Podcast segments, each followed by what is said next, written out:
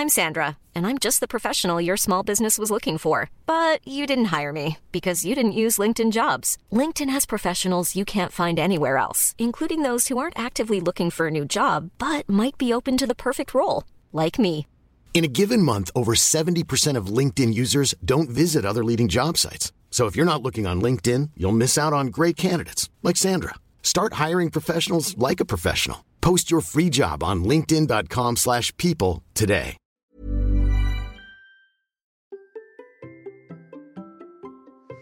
Comment être en pleine santé? Vaste question me direz-vous, mais Anthony Berthaud a quelques pistes pour nous. Allez, c'est parti.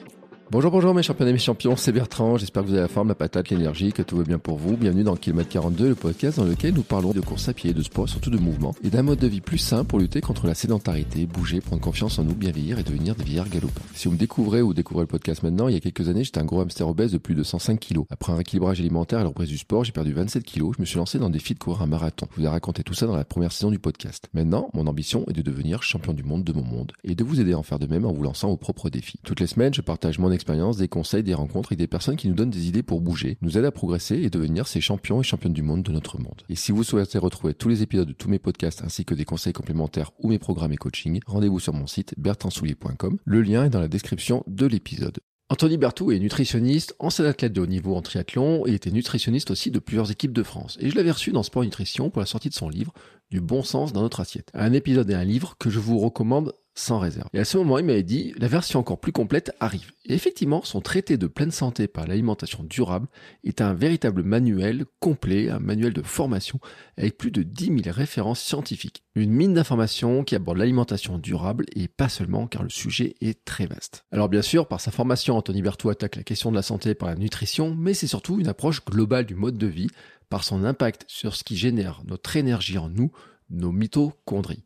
Sommeil, stress chronique, exposition à la lumière et au froid, mouvement, alimentation, sport, contaminants alimentaires, équilibre de vie. La pleine santé passe par une vision globale qui dépasse ce que nous faisons pour nous, car elle pose aussi la question de l'évolution et de l'écologie.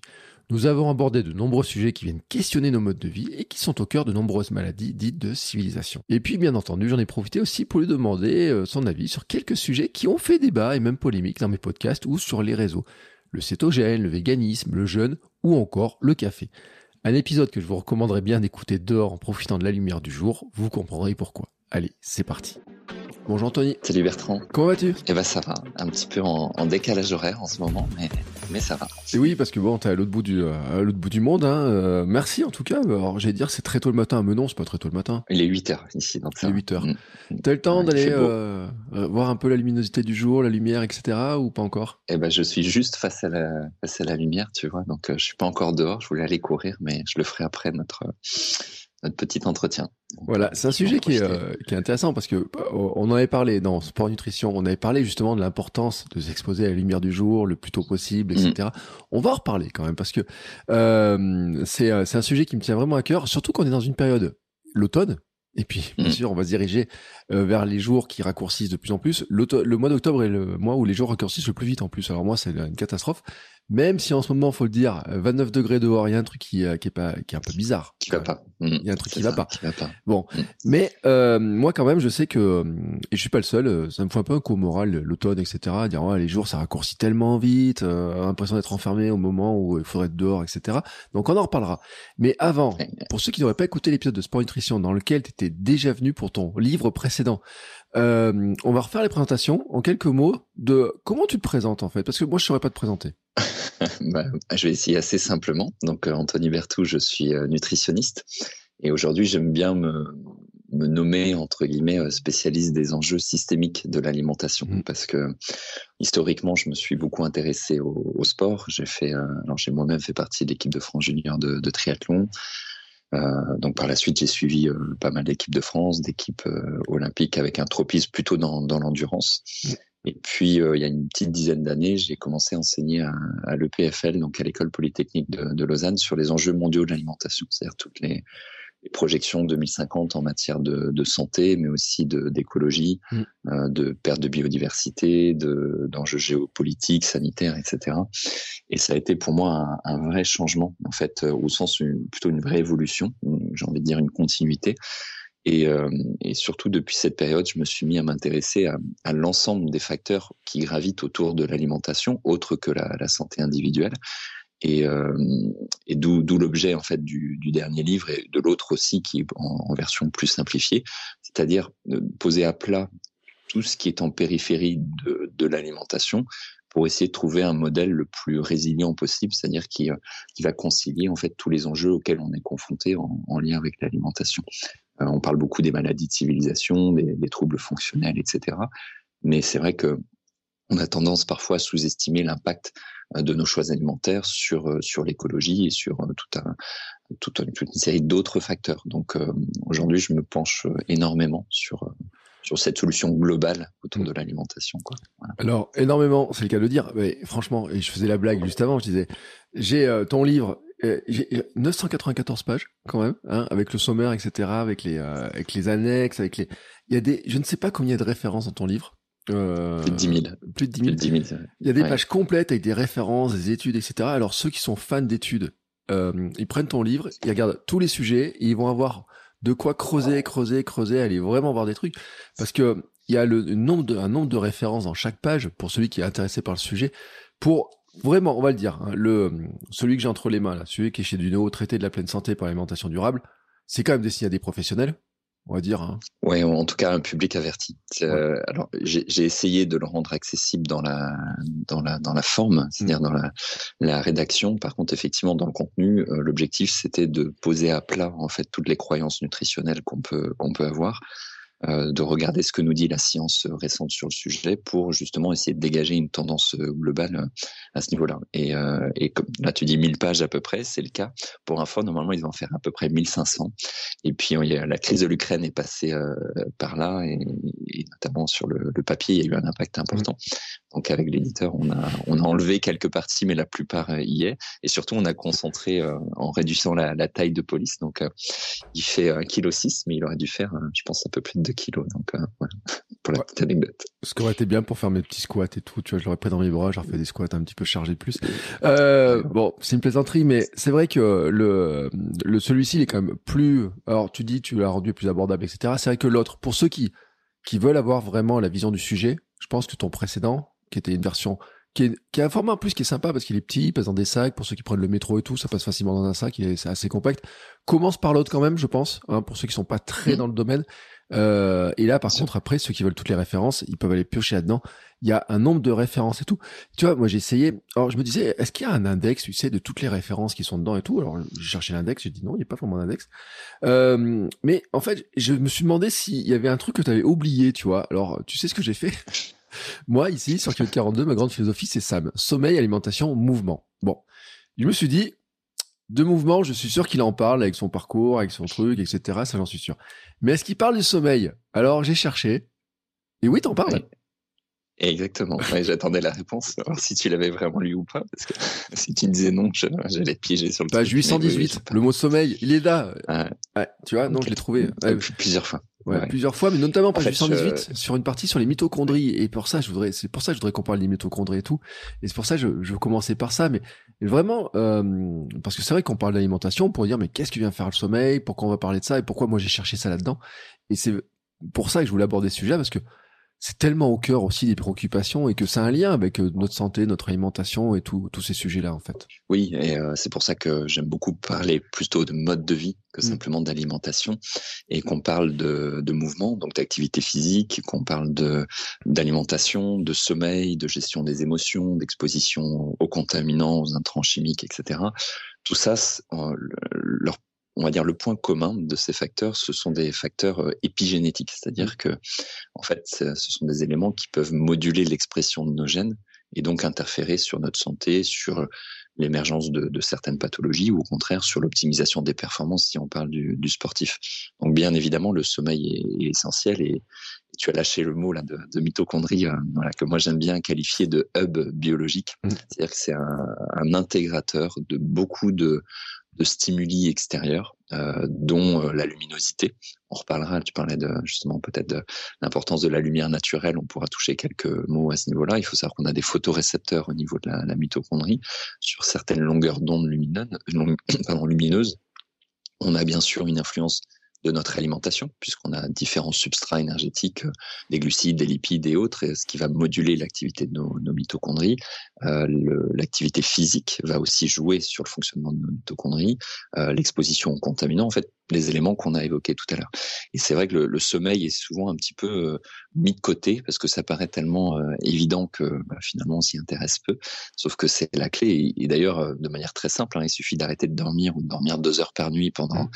quelques jours. On va vite se rendre compte de, du côté vital justement de, du sommeil. Donc l'objet du livre, c'était vraiment de de, de, poser en fait le mode de vie, en tout cas l'influence du mode de vie euh, sur notre santé, avec bien sûr un, développement important sur l'alimentation parce que c'est mon métier, c'est le cœur du, sujet me concernant, mais je ne pouvais pas ne pas en fait, euh, au moins évoquer ces, ces, facteurs périphériques, quoi. Oui, surtout que quand tu parles de, sommeil, et on va revenir sur les mitochondries, de ce que c'est, mais il y a quand même l'histoire de la dette de sommeil.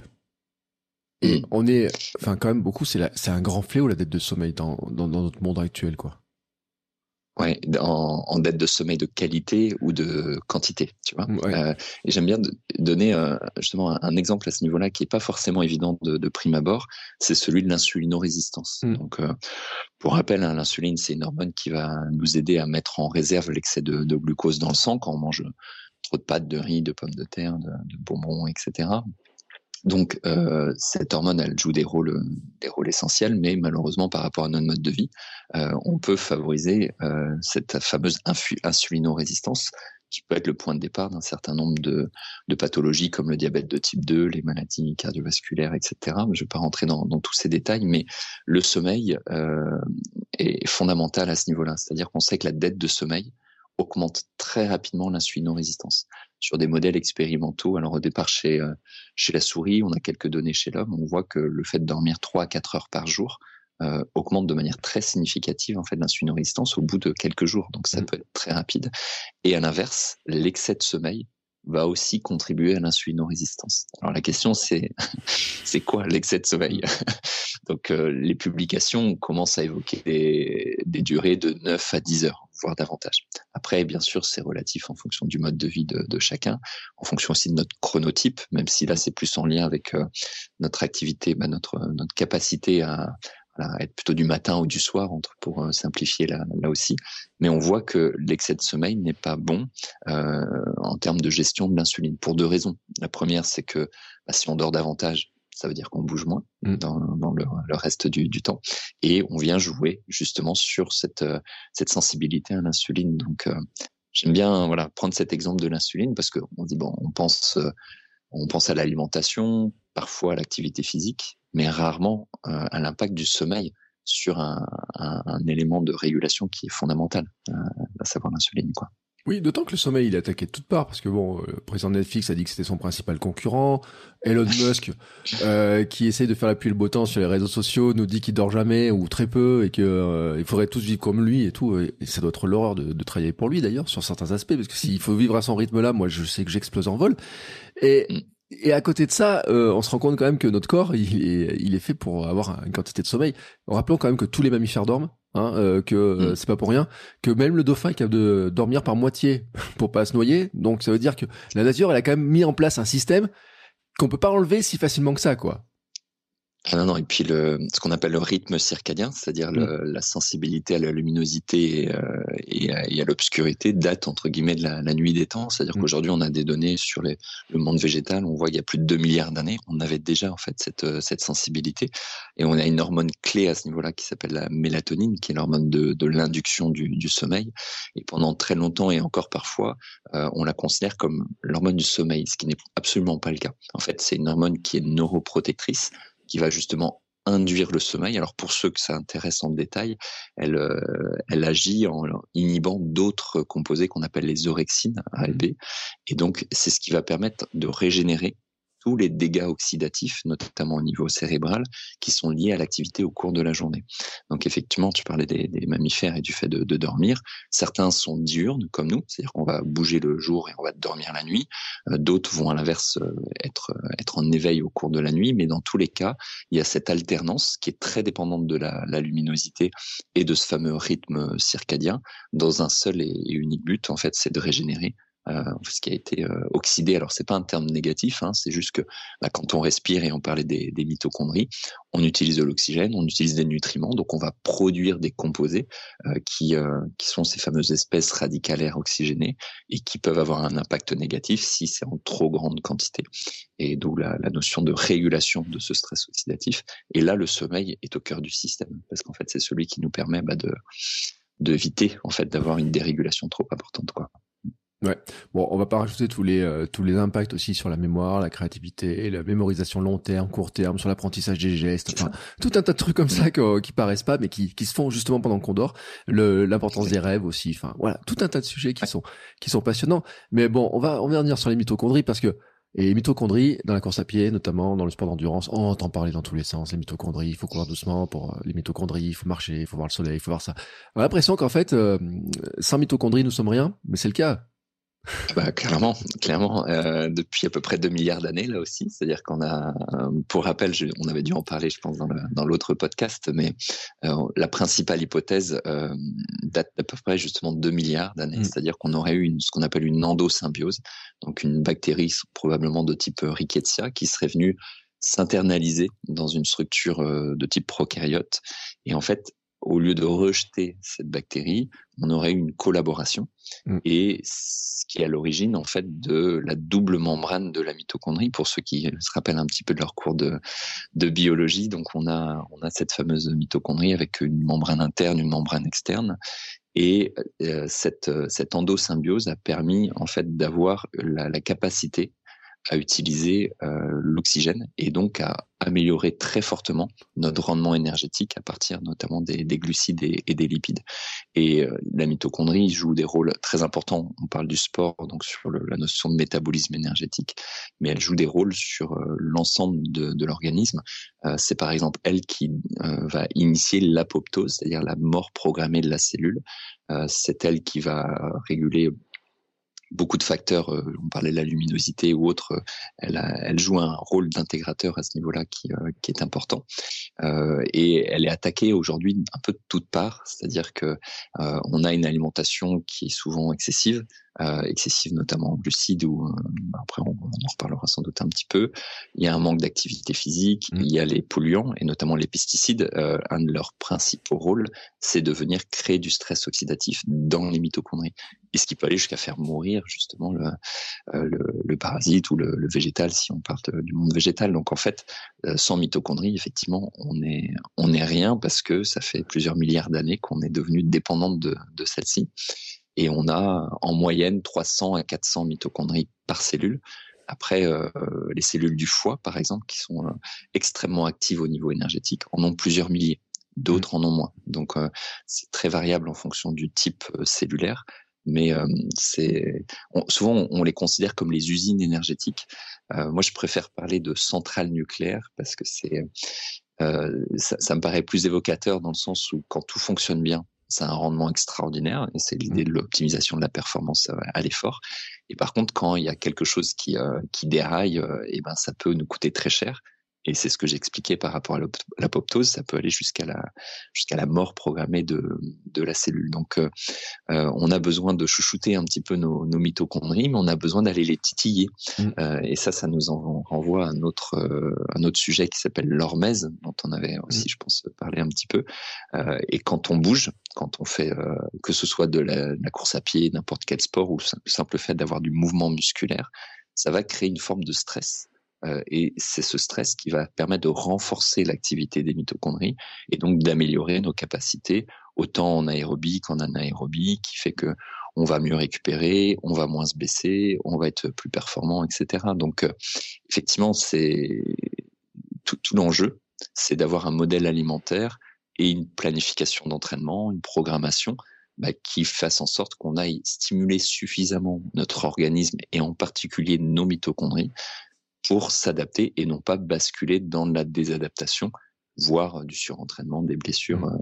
euh, parfois. Quoi. Donc euh, oui, oui, elles sont, elles sont fondamentales, nos chères mitochondries.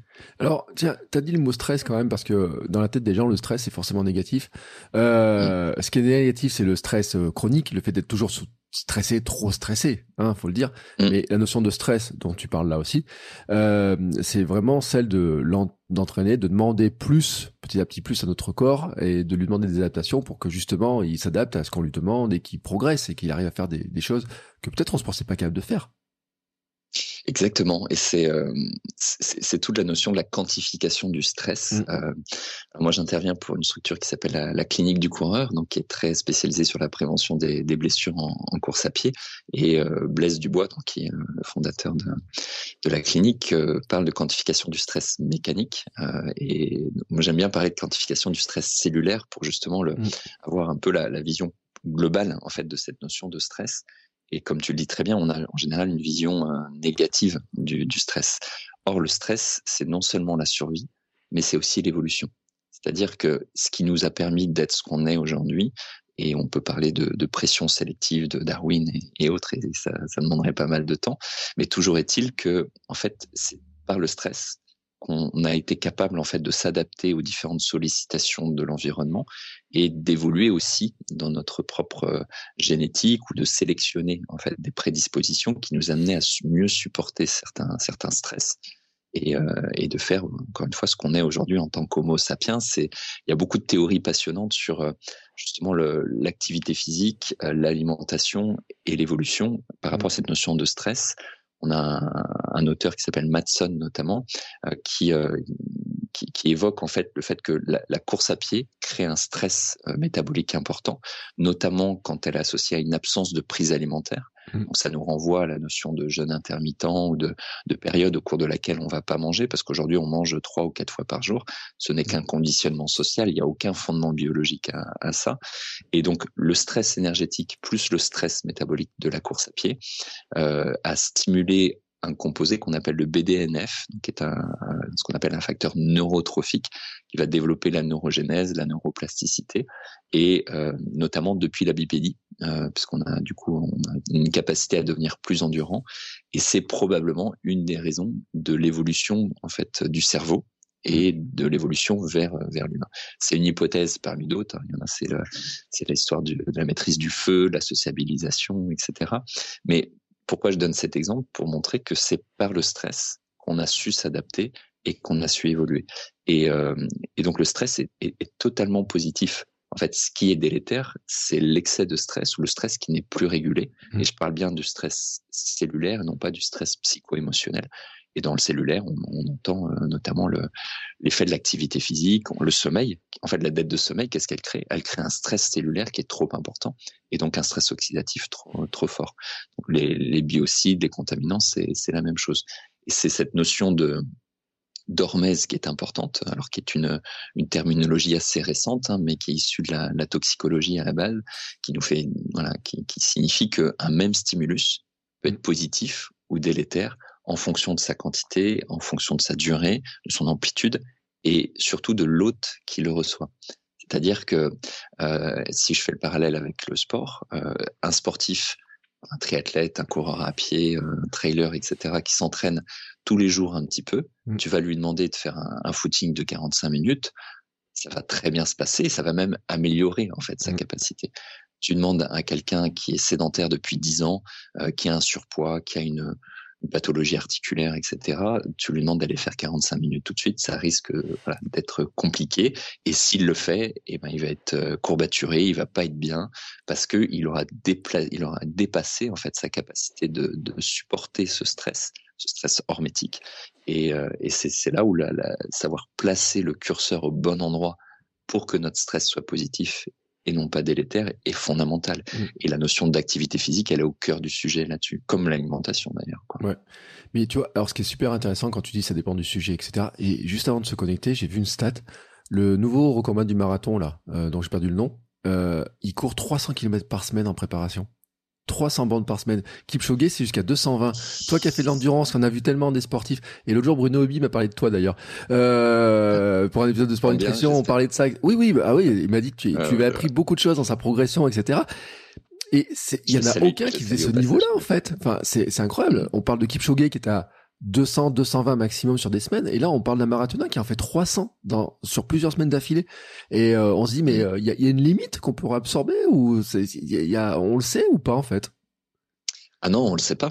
On le sait pas parce que, en fait, c'est tellement relatif au mmh. sens où c'est relatif selon la personne et c'est relatif selon l'ensemble des autres facteurs périphériques de stress. C'est-à-dire qu'il y a l'activité physique, mais comme tu disais très bien, il y a le sommeil, il y a l'alimentation. Je reviens toujours aux mêmes éléments hein, qu'on évoque depuis tout à l'heure, les, polluants, etc. Donc, euh, en fait, c'est toute la difficulté de la planification de l'entraînement. Mmh. C'est-à-dire que tu peux avoir un, un programme d'entraînement qui est parfaitement adapté pour un individu. Cet individu euh, dort bien, entre guillemets, mange bio, euh, est à la, à la campagne, euh, tout va bien dans sa vie émotionnelle, professionnelle, etc. Mmh. Ce, cette planification d'entraînement va lui faire du bien. Et à l'inverse, dans un moment où il est en, plein stress euh, professionnel, où il divorce, il vient d'avoir un enfant, euh, il n'arrive pas à dormir, il mange entre guillemets un peu n'importe comment, etc. Et eh ben la même charge de stress va lui être euh, délétère. Donc pour revenir à la notion de limite, c'est effectivement très difficile à, à, définir parce que on a notre prédisposition mmh. avec des gens qui, qui, sont hors normes et là là on est complètement dans, dans, le cas qui ont su y associer en fait une capacité d'adaptation progressive et souvent sur du très long terme pour les amener à être capables en fait de supporter une telle une telle charge. Est-ce que c'est positif ou pas? C'est encore un autre sujet. Et, on amène à, ça amène à la question de savoir est-ce que la pratique du haut niveau intensive est, bénéfique pour la santé. Donc euh, voilà. Ouais. Et puis ça, ça, amène aussi à des modèles des fois de, de gens qui regardent ça en disant oui, il faut augmenter les volumes, il faut augmenter les volumes. Mais bon, rappelons quand même que là on est sur un athlète euh, qui n'a doit avoir que ça à faire de sa vie que de s'entraîner. Hein, je pense probablement. Euh, quand on regardait la vie de Kipchoge aussi, on, voit le temps de repos, on voit tout, tout ce qu'ils ont, etc. C'est vraiment organisé sur des périodes. Par exemple, là, de quatre mois, ils font que ça. Je me rappelle aussi avoir vu le. Tu sais, t'as peut-être vu le documentaire sur Mofara où qui montre qu'il part pendant. Mais il laisse sa femme, ses enfants. Euh, il a, il a rien à soucier mm. d'autre que s'entraîner. Hein, ce qui est, impossible pour n'importe lequel d'entre nous ici. Euh, on n'a aucun d'entre nous qui peut faire ça. Donc déjà, rien que par ce biais-là, on peut impossible à répliquer des niveaux d'entraînement aussi élevés. Mmh, tout à fait. Et puis, mais et puis j'insiste bien aussi sur la, notion de la génétique mmh. et de la prédisposition. J'ai en tête un, en fait une publication, exactement, il y en avait deux, c'était deux volets euh, du CIO qui évaluait l'impact en fait de ce qu'on appelle les ERTI, c'est-à-dire les, infections respiratoires euh, ou les risques infectieux respiratoires euh, post-effort, mm. quand on a fait un marathon, quand on a fait un triathlon ou des épreuves de, de, longue, de longue durée. Et euh, effectivement, on sait que dans les, les, jours qui suivent, on a une augmentation euh, du risque infectieux qui est plus importante, notamment au niveau viral. Je ne vais pas développer les, les mécanismes, mais euh, voilà, on pourrait, on pourrait le faire si, si tu le souhaites. Et il y a une sorte de, de courbe, notamment de susceptibilité aux infections et aux mm. blessures, qui a été faite. Et donc, c'est une sorte de, de courbe en, en U, c'est-à-dire que l'activité physique va permettre de réduire ce risque-là jusqu'à un certain stade au sens de la démultiplication des entraînements ou de la durée de l'effort, si on parle d'un seul effort, et on va avoir une augmentation du risque. Et on, pourquoi je parle de ce, de cet exemple, c'est que ils ont comparé euh, des, des athlètes de haut niveau, mmh. donc qui étaient capables d'aller euh, sur des championnats du monde, des Jeux olympiques, etc., avec les meilleurs athlètes. Et en fait, ce qu'on a vu, c'est que les meilleurs athlètes avaient une courbe qui avait tendance à, à s'incurver à un moment donné. C'est-à-dire que au lieu d'avoir une, poursuite du risque euh, sur une grosse charge d'entraînement ou un effort particulier, il y avait une tendance à venir s'aplanir. Et donc, on voit qu'ils sont extraordinaires aussi dans leur capacité à supporter une très grosse charge d'entraînement. Et mmh. donc, euh, c'est pour ça que tu as, des, aussi des championnats, des champions du monde, des champions euh, de quartier, etc. Donc, euh, il y, a, y, a, y a la capacité intrinsèque et il y a notre mode de vie et toute la planification qui va autour de ça, quoi. Ouais. Bon, mais nous ici, on est champion du monde de notre monde. Donc ça veut dire qu'on est tous champions du monde et champions du monde de notre monde. Et tu sais, on, la question que tout le monde est en train de se poser, c'est de dire, bah finalement, euh, ma petite, enfin mes, mes milliards de mitochondries que j'ai en moi là, comment je fais pour qu'elle se porte bien, pour qu'elle soit en pleine forme, qu'elle crée de de l'énergie à tout va, qu'elle me fasse bondir dans tous les sens, etc. C'est quoi le secret? Eh ben déjà, c'est celui dont on parle depuis tout à l'heure, c'est-à-dire de bouger. Euh, il faut pas oublier qu'on est on est programmé pour être dans le mouvement et euh, on, on, donne souvent cet exemple de bouger à peu près 5 minutes toutes les 30 minutes. Mm. Dire au bout de 25 minutes de, de se lever, de marcher, de d'aller chercher euh, voilà, un verre d'eau, un café, etc. De de monter un étage, d'aller voir le collègue, euh, voilà, peu importe ou le, membre de la famille, mais d'être dans le mouvement. Mm. Et en fait, c'est sur l'activité mitochondriale, c'est vraiment un point essentiel. Euh, l'aliment. Et puis après, on peut développer sur le côté plus performance. Mmh. Et euh, donc, on, on parle parfois de train low, de slip low, d'alimentation low carb, de d'entraînement à jeun aussi, de modèles cétogènes. Donc là, on, on rentre dans euh, des, modèles qui viennent titiller encore plus les mitochondries, voire les stresser de manière importante, dans l'objectif justement de les adapter. Alors après, euh, ça se fait bien ou pas, ça c'est un autre un autre sujet. Euh, mais l'alimentation, bien sûr, joue un, un rôle essentiel. Euh, je parlais de l'insuline tout à l'heure. Mmh. le fait d'avoir une alimentation qui est trop fortement insulinosécrétrice, et de manière permanente, c'est-à-dire avec des produits qui ont été transformés. Euh, je donne souvent l'exemple des céréales soufflées, des galettes de riz, euh, du, pain, du pain blanc par exemple, le verre de jus d'orange, le, euh, les, les, biscuits secs, les gâteaux apéritifs, etc. Tous ces aliments qui en fait sont là pour nous faire sécréter de l'insuline, encore une fois en, en permanence, bah, ça a un impact très fort sur l'activité de la mitochondrie pour peut-être les, les, personnes qui sont un peu plus euh, férues de, de technique à ce niveau-là, euh, l'excès de glucose euh, et l'insulinorésistance est lié à ce qu'on appelle une hyperpolarisation membranaire. C'est-à-dire que, pour faire simple, la cellule a beaucoup trop de glucose, mmh. et la mitochondrie en particulier. Donc, elle, euh, d'un côté, il y en a trop, et de l'autre côté, elle ne dépense pas assez parce que la personne ne bouge pas assez. Mmh. Et donc ça, ça vient modifier le, le principe d'équilibre dans la mitochondrie et ça crée un stress oxydatif très important et donc le risque d'insulinorésistance euh, associé. Donc d'avoir une alimentation à faible charge insulinique, euh, c'est très important et on en, voilà, on, en avait touché aussi quelques mots là dans le dans le dernier euh, podcast, mais ça, ça amène à, à des poupées russes, c'est-à-dire que euh, par exemple la sécrétion d'insuline, pour faire le lien avec ce que tu disais au niveau de la, la luminosité, euh, est variable selon la journée. En tout cas, la mmh. sensibilité à l'insuline on a ce qu'on appelle la chronobiologie nutritionnelle, c'est-à-dire que euh, comme on est des mammifères diurnes, encore une fois, on est fait pour bouger le jour et dormir la nuit, on a des adaptations hormonales, des, des adaptations immunitaires, même des adaptations non microbiotes, voilà, mmh. sur les, le cycle en fait de, de 24 heures. Et le matin, on est très sensible à l'insuline parce que historiquement, on était fait pour euh, aller chasser, pour aller cueillir des, fruits, des, des, tubercules, etc. Et donc se mettre dans un contexte adapté à l'effort et à la consommation d'aliments.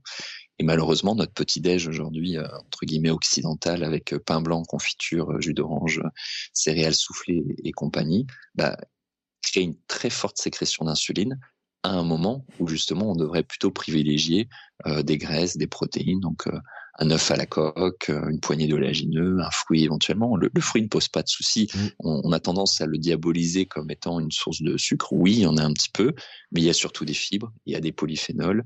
On va la croquer, donc on aura une digestion qui sera beaucoup plus lente que le jus de fruit. Donc l'effet biologique de la, de la, du jus de fruit n'a rien à voir avec celui d'un fruit, donc ça c'est tout à fait ok. Euh, les contaminants, j'en parlais tout à l'heure, euh, en fait la, la, la, plupart, que ce soit des pesticides, les perturbateurs endocriniens, les, les composés plastiques, euh, les, le bisphénol, les phtalates, euh, les dioxines, les PCB, voilà des, des composés qui sont pas très réjouissants tout ça, ça crée un stress oxydatif mitochondrial euh, important. Euh, donc revenir à, à, du bon sens, c'est-à-dire d'être dans du mouvement, d'avoir une alimentation avec des produits bruts qui nous font sécréter peu d'insuline, euh, de l'adapter au cours de la journée. Euh, voilà, là aussi on pourra peut-être détailler si, besoin, euh, d'avoir un sommeil de qualité, de limiter l'exposition aux contaminants. Eh ben c'est le meilleur moyen en fait de prendre soin de nos, mitochondries. Donc on n'a pas besoin d'aller forcément aller faire du cétogène, d'aller chercher un, un, un régime miracle. Déjà de revenir à ces fondamentaux tu vas faire, euh, je dis voilà, de manière empirique, 95% du travail. Mmh. Après, la cerise sur le gâteau, c'est de voir comment tu optimises une fois que tu as ce socle. Et le problème dans le sport, comme dans plein d'autres domaines, c'est que on, on, a envie de croire dans la solution miracle. Donc en fait, on va aller regarder la cerise et on oublie le gâteau qui y a dessous. Mmh. Donc euh, le gâteau, bah, c'est ce qu'on mange au quotidien, c'est notre mode de vie. Et après, on va aller affiner. Mais avant ça, on a quand même pas mal de travail, quoi. Mais c'est ce que je dis, tu sais, à beaucoup de gens qui me posent des questions et tout, euh, mais sur plein de sujets en fait. Et, euh, et c'est vrai que le socle de vie, on s'en rend pas compte. Euh, moi, le jour où j'ai mis en place ça, de rééquilibrer hein, ce truc-là, ça m'a quand même tout changé parce que maintenant ma pire des journées est quand même bien, bien meilleure que mes anciennes journées. Et ça, je le, je le répète sans arrêt parce que on s'en rend pas compte. Et tu vois, par contre, euh, ce que je me, je me rendais pas compte quand j'étais dans ce mode de vie, mon ancien mode de vie, là, le hamster et tout, et puis surtout quand j'étais à Paris à prendre le métro, à être en souterrain, finalement, tu vois, dans cette époque de l'année, là, tout le temps de l'année, là, on est toujours dans le noir. Euh, c'est à quel point, finalement, j'avais besoin de la luminosité du jour, la lumière, être synchronisé sur la lumière, etc. Moi, je me rendais pas compte. Enfin, j'ai l'impression qu'on l'a oublié, ce truc-là.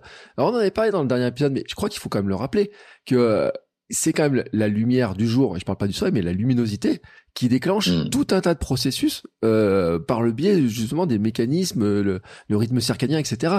Et qu'à un moment donné, on peut pas se dire je peux vivre dans le noir. en plus, il y en a qui ont essayé. C'est pas si facile que ça. Hein. non, tout à fait. Ou alors dans la dans la lumière, tu as des expériences où en mm. fait on a mis des, des, personnes à la lumière artificielle tout le temps dans une boîte, euh, dans, dans, une boîte donc dans une salle. Euh, et en fait, euh, je peux développer un peu si tu veux cette notion de, de ah rythme biologique, rythme circadien.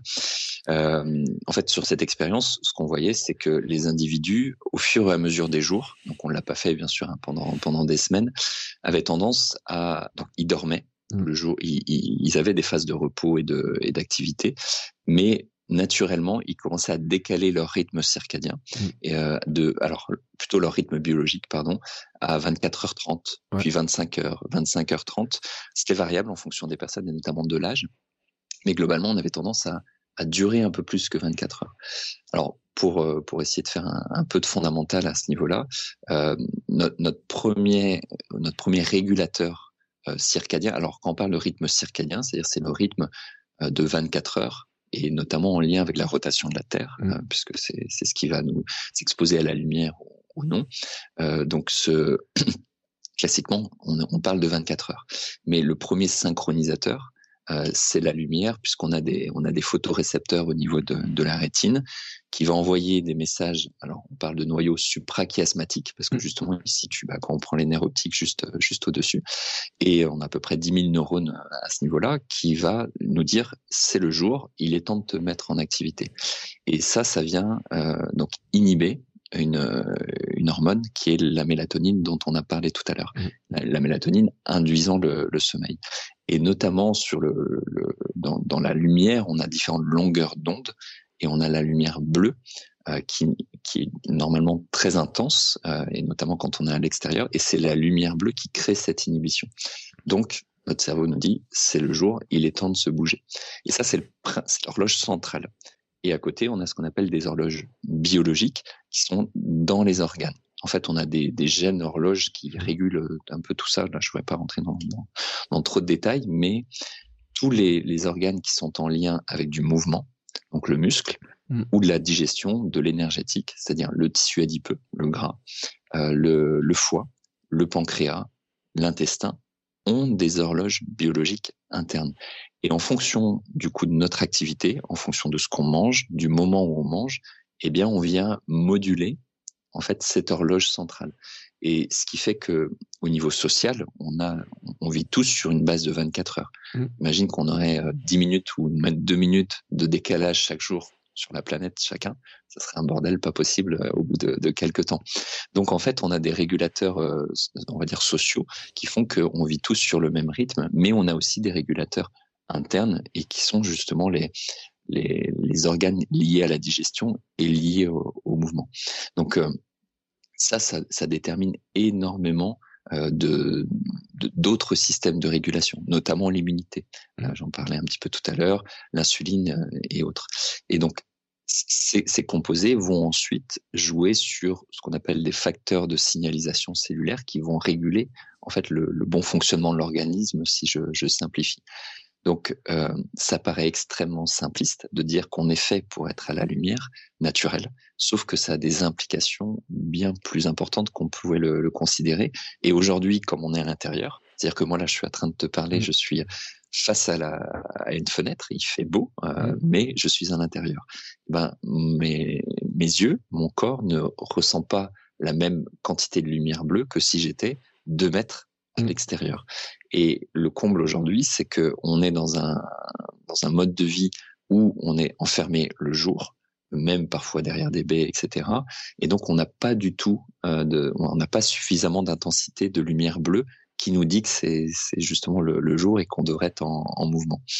Euh, quand on est dehors, on a plusieurs milliers de, de lux, c'est-à-dire l'unité qui détermine cette intensité lumineuse. Et quand on est à l'intérieur, on est sur quelques centaines pour donner un ordre de, de grandeur. Et la journée avance, et on commence normalement à être dans l'obscurité, sauf que nous, on a nos smartphones, on a nos ordinateurs, on a nos LED euh, au plafond, etc., qui, par définition, comme elles donnent une lumière intense blanche, contiennent énormément de, de, de longueur d'onde pardon, bleue. Les, les LED, par exemple, euh, donnent à peu près 70 fois plus d'intensité de longueur d'onde bleue que des, des lumières euh, issus de d'ampoules euh, dites économiques euh, à ce niveau-là. Alors que on l'évoquait tout à l'heure, cette lumière bleue, bleue elle inhibe la, synthèse de mélatonine qui normalement est là pour nous dire que ça va être le moment d'aller dormir. Donc en fait, on dit à notre cerveau que c'est encore le, jour et on se retrouve avec euh, donc des écrans d'ordinateur à 22, 23 heures. Alors voilà, alors que notre cerveau ne comprend plus rien parce qu'il est en train de percevoir que ça serait le jour. Donc on se désynchronise totalement et, euh, et, ça a des répercussions sur notre santé qui sont qui sont très importantes. Je donne souvent l'exemple des gens qui travaillent en horaire décalé, mmh. euh, donc qui travaillent le, la nuit par rapport au jour. Les complications qui sont aujourd'hui très bien établies, c'est le diabète, l'obésité, le cancer, les maladies cardiovasculaires et, et j'en passe. Tout simplement parce qu'en fait, ils se sont désynchronisés sur le rythme biologique et ça crée notamment la fameuse insulinorésistance. Et le seul moyen d'améliorer ça, c'est de changer de travail. C'est-à-dire que on n'est pas fait pour travailler la nuit, pour être en éveil la nuit et pour dormir le, jour. Et, on est dans l'exemple extrême, mais qui est extrêmement euh, justement évocateur en fait de l'impact de cette biologie. Et aujourd'hui, on a une pléthore de publications qui montrent les effets néfastes justement de la lumière bleue. On parle peu de la lumière rouge ou proche infrarouge, euh, qui est tout aussi importante et notamment bah, quand on est à, l'extérieur, on, on, peut ressentir cette euh, voilà, ce bien-être lié aussi donc à la, à la, luminosité. Et on parlait des mitochondries. On a des, des petits photorécepteurs. photorécepteurs. Euh, là aussi, je parle peut-être un peu technique, mais ce qu'on mm. appelle la cytochrome C oxydase, qui est sensible à ces longueurs d'onde rouge ou proche infrarouge. Et donc, ça vient moduler l'activité des, des, mitochondries. Donc quand on dit à quelqu'un d'aller euh, ne serait-ce que faire son jardin 30 minutes, euh, voilà, son jardin au sens du potager, etc. Déjà, il aura des, mmh. des légumes de, de, qualité, il va mettre les mains dans la terre, il va bouger, il va s'exposer à la lumière naturelle, il va synthétiser sa vitamine D, etc. Donc en fait, on va avoir extrêmement de mécanismes positifs pour un conseil qui se veut ultra ultra simpliste. Et, euh, et c'est pourtant la clé, parce qu'encore une fois, on est programmé pour ça depuis des, des centaines de milliers d'années, voire, voire davantage. Quoi. Ouais. Et alors, ce qu'on avait dit dans l'épisode précédent, c'est que justement, on avait totalement oublié ce truc-là. Et tu vois, et là, j'en reviens à mon histoire de l'automne quand même, parce que le matin, j'ai même ma fille à l'école. Ma fille ce matin dit, oh papa, regarde les couleurs du lever de soleil, comme c'est beau, etc. et tout. Oui, c'est le lever du soleil. Et donc là, maintenant, on s'enferme. Et puis là, bon, ça va, je la récupère à 16h25, il va faire encore jour. Mais à la fin du mois d'octobre, donc c'est-à-dire dans trois semaines, hein, à peu près, mmh. par rapport, et 17h35, ça y est, on éteint les feux, déjà, on est dans le noir, et c'est le moment où on sort du bureau. Euh, pour la plupart des gens. Alors, c'est quand même une gestion où on se dit, là, on a un truc, comment on gère ça? Comment on peut gérer mmh. ça? Parce que tu me dis, oui, on change de boulot, etc. Ouais, non, euh, c'est le monde qu'il faut changer. bah, bah, c'est c'est une très bonne question parce qu'en fait euh, aujourd'hui on a on a créé une société de confort euh, mmh. on a on a eu énormément d'améliorations technologiques, sociétales, etc. Il ne s'agit pas du tout de les, remettre en question, mais effectivement, la saisonnalité, euh, elle existe depuis euh, depuis tout le temps. Et nos modes de vie étaient totalement dépendants justement de cette saisonnalité. Euh, Aujourd'hui, quand on a froid en plein hiver, soit on met le chauffage, soit on a des doudounes, on a des gilets, etc., qui font que on n'a plus besoin de produire de la chaleur en grande quantité pour se défendre contre le froid. Avant, c'était pas le cas. Et là aussi, nos mitochondries jouent un rôle important parce que on a deux tissus adipeux ce qu'on appelle le mmh. tissu adipeux blanc, qui est notre réserve de, de gras, entre guillemets, pour l'énergétique, et euh, le tissu adipeux brun, qui nous aide à produire de la chaleur. Et en fait, quand on était dans les périodes hivernales où on avait moins de, de luminosité, euh, on adaptait notre activité pour faire en sorte justement bah, de entre guillemets de, de, survivre et d'être prêt à, à, passer ces, ces saisons-là. Et aujourd'hui, on a effectivement une euh, tu parlais du mois d'octobre, en fait, et souvent du moral qui commence à, mmh. à baisser un petit peu ou autre. Euh, on a un syndrome qu'on appelle le syndrome SAD. Alors c'est pas SAM pour le coup, mais voilà, qui est un syndrome de, de dépression saisonnière euh, qu'on connaît bien chez des gens qui sont euh, euh, sensibles, mais aussi en fonction des pays. Plus on, on monte en latitude et plus le, la prévalence est, est importante à, à ce niveau-là.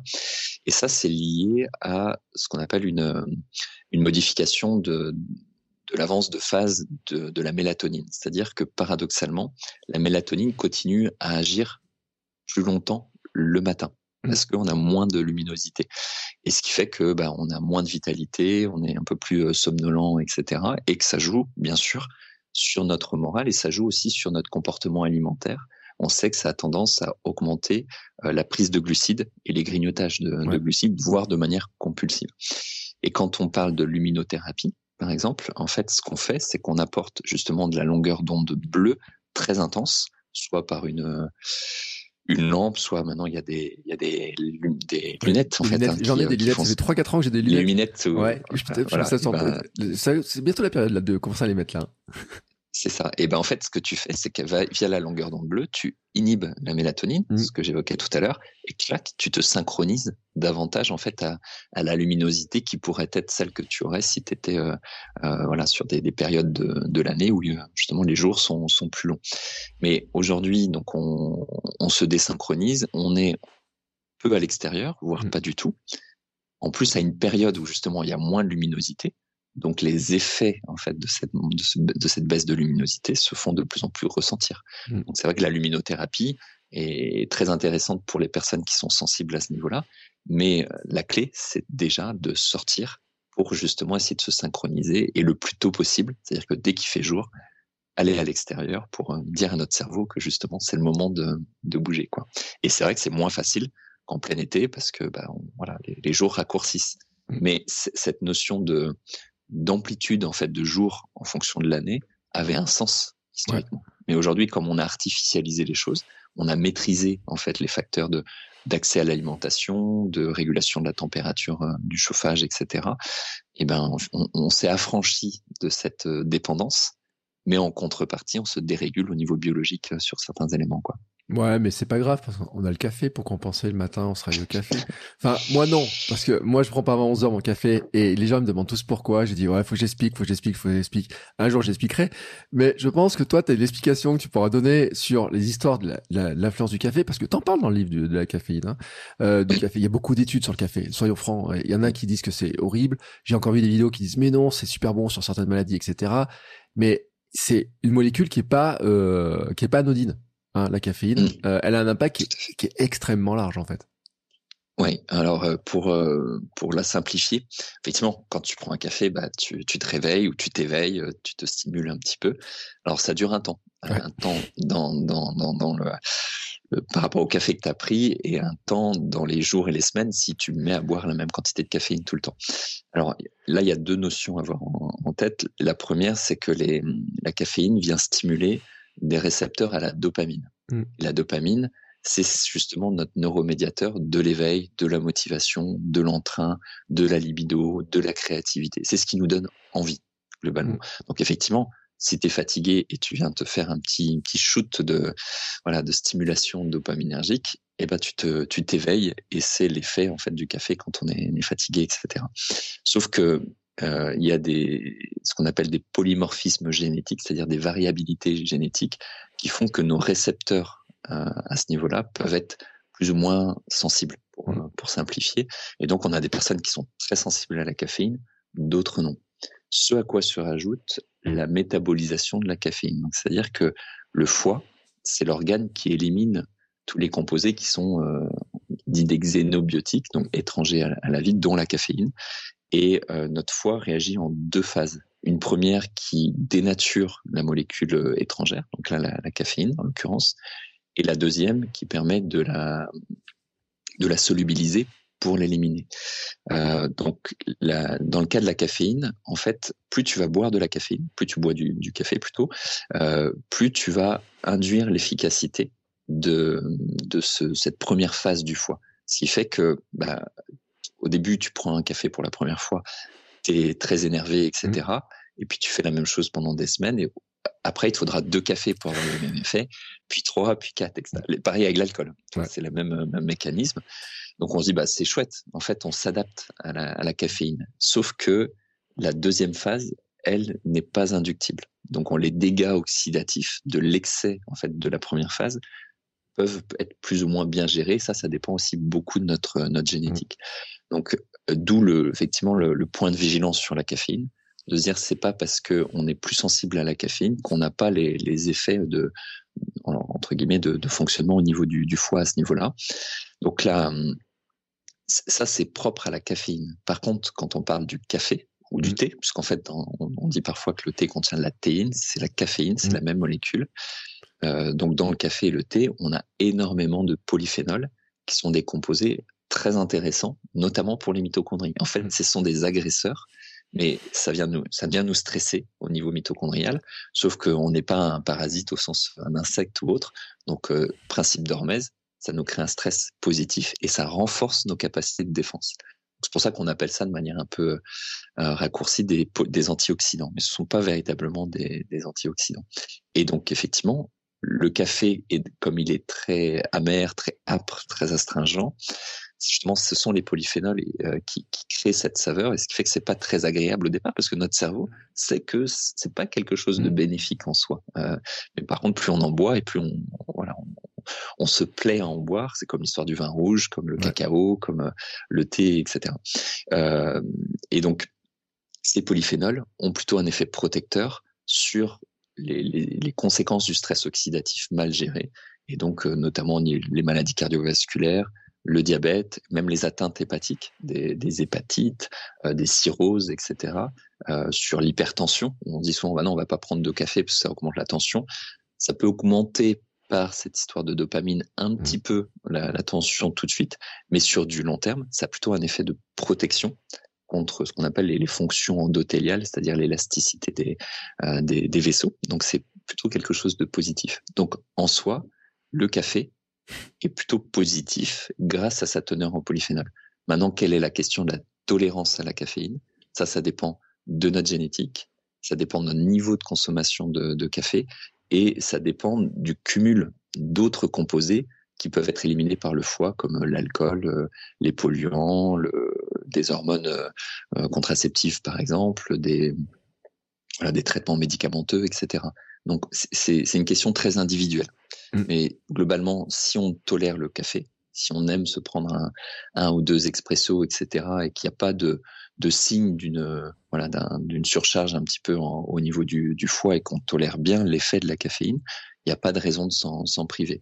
Mais voilà, tout est une question de encore une fois d'équilibre, c'est-à-dire ni trop ni trop peu. Les études nous disent que les effets bénéfiques c'est voilà, entre 2 et 4 tasses par jour. Mmh. Après, ça dépend aussi du poids corporel, mais euh, il ne s'agit pas d'aller vous forcer à boire quatre cafés si, euh, voilà, si, vous y êtes très sensible et que vous n'aimez pas ça. C'est ça. Voilà, je sais pas si je réponds à la question. Si, mais, parce que c'est intéressant en fait quand on se rend compte sur l'impact des hormones et tout. On a parlé, il y a, il y a un nombre d'impacts de, de, de, la caféine et des molécules sur le fonctionnement qui est vraiment impressionnant. Mais en fait, c'est mm. surtout ça me fait souvent sourire parce qu'il y a déjà des gens ils, me disent ah mais moi j'aime bien café le matin pour me réveiller. Et tu sais maintenant je leur réponds, je leur dis oui mais euh, si t'écoutes Anthony Berthoud, faut faut te mettre dehors, ça va te réveiller. ouais, tu me fais porter une sacrée responsabilité. Non, mais je dis en blaguant, mais n'empêche que c'est un peu la réalité quand même. C'est-à-dire qu'à une époque, on n'avait pas de caféine. Et on était quand même capable de se réveiller, d'avoir du dynamisme, de euh, d'aller chasser euh, s'il fallait aller manger, etc. Donc ça veut dire que cet outil qu'on utilise maintenant, hein, en disant bah tiens c'est un peu le truc miracle, ça me réveille ou enfin ça devient miracle, on dit ah, si je l'ai plus, j'arrive plus à me réveiller. On s'en est passé pendant quand même des siècles et des siècles et des milliers d'années, et que la nature a fait qu'on avait un autre réveil matin, hein, et qui est juste de voir la lumière, quoi. Tout à fait. Mais en fait, la caféine aujourd'hui, c'est notre pansement. C'est-à-dire que c'est ce qui fait qu'on va pas s'écouter dans la fatigue, dans la dette de sommeil. Et effectivement, on prend un café, hop, on a notre petite, euh, notre petit shoot euh, dopaminergique et on se dit ça va mieux. Sauf que c'est ce qu'on appelle un, ergogène, c'est-à-dire que ça vient justement stimuler de manière un peu entre guillemets artificielle le fonctionnement euh, cellulaire. Et à un moment donné, on paye forcément l'addition. Mmh. C'est-à-dire que si on prend un café parce qu'on est fatigué, on a mal dormi une nuit et qu'on récupère derrière, globalement c'est ok.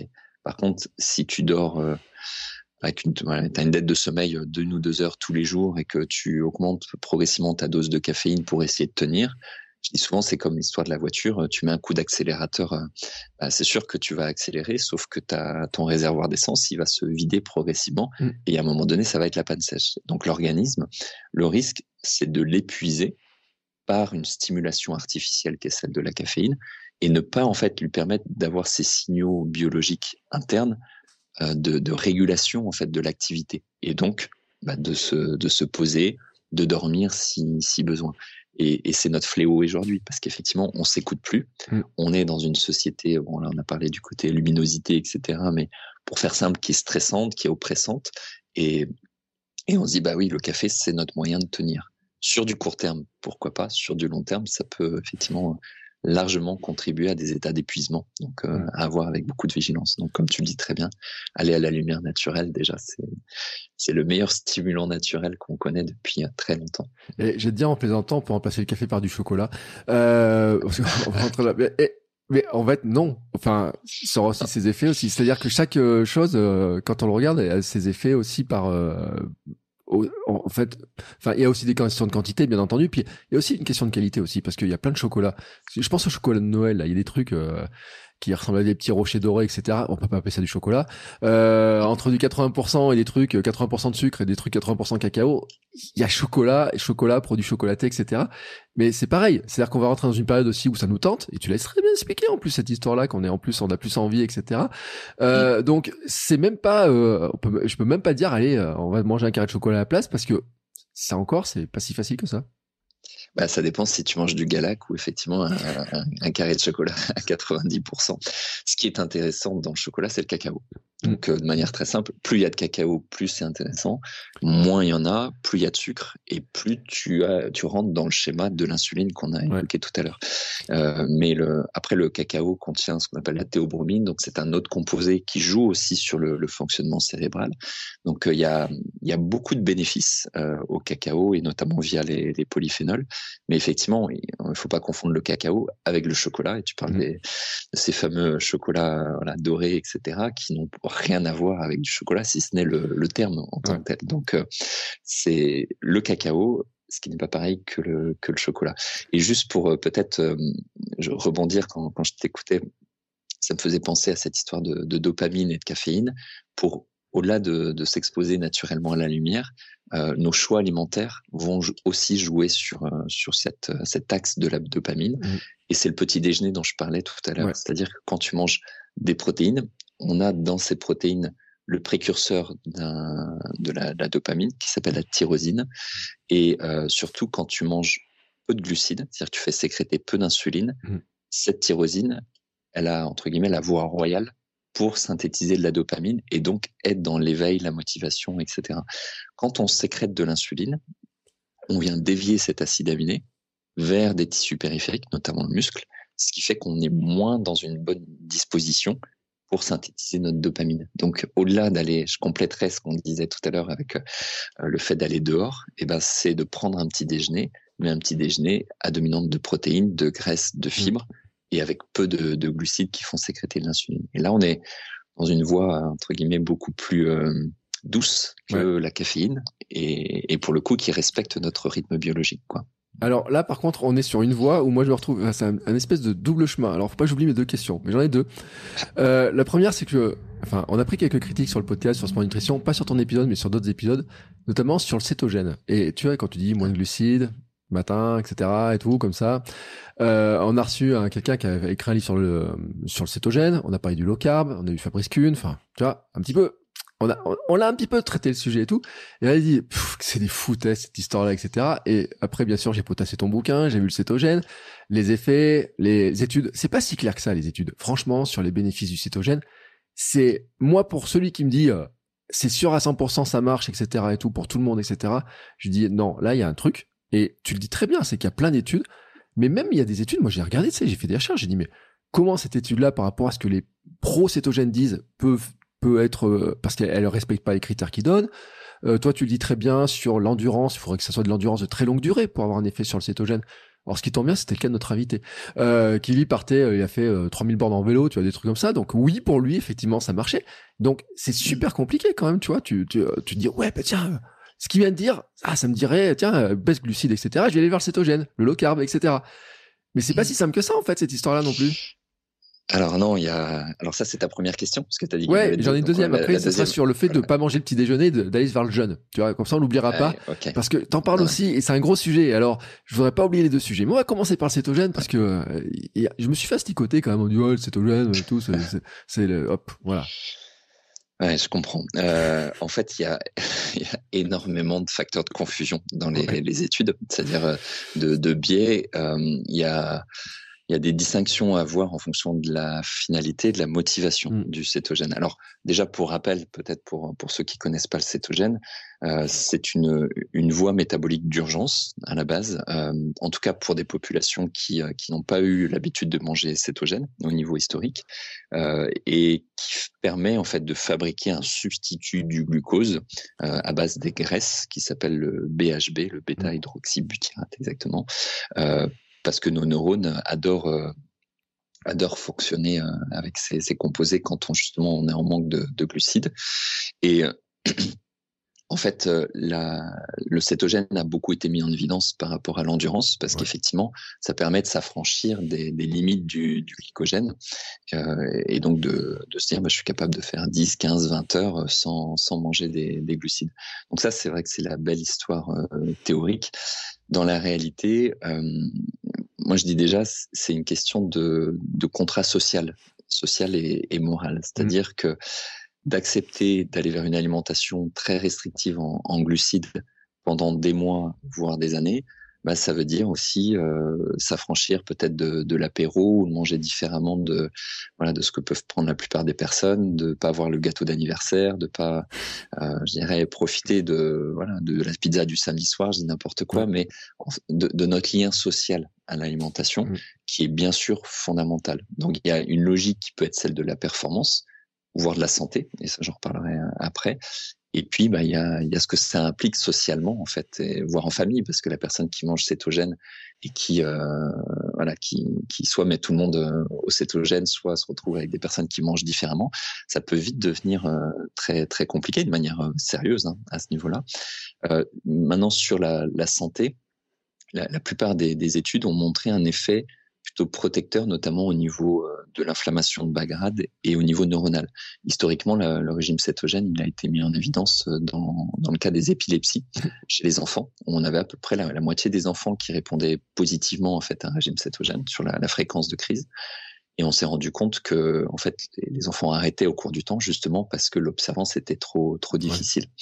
Ouais. Euh, mais euh, on s'est quand même intéressé à cet effet sur un certain nombre de pathologies neurodégénératives, sur euh, sur beaucoup de maladies en lien avec l'inflammation de, de bas grade. Et beaucoup des études ont été menées chez l'animal, mmh. euh, donc absolument pas chez, chez l'homme. Chez l'homme, euh, on a parfois donc eu un critère central qui était l'alimentation cétogène, mais l'alimentation cétogène, elle veut juste dire que tu manges très peu de glucides. Mmh. Et euh, tu peux le faire en mangeant euh, beaucoup d'oléagineux, des huiles de qualité, euh, des légumes de qualité, etc. Ou tu peux le faire en mangeant beaucoup de fromage, beaucoup de charcuterie. Mmh. Euh, donc en fait, on peut avoir des, des, oppositions de modèles cétogènes en fonction de la façon dont on, on consomme les graisses, puisqu'en fait, c'est ça va être le, le palliatif aux au glucides. Et donc rien que là, on a des biais énormes ouais. en fait dans l'effet santé du régime cétogène où on s'intéresse uniquement à, à, cette histoire de, de BHB, bah de corps cétonique sur, sur la neuroinflammation.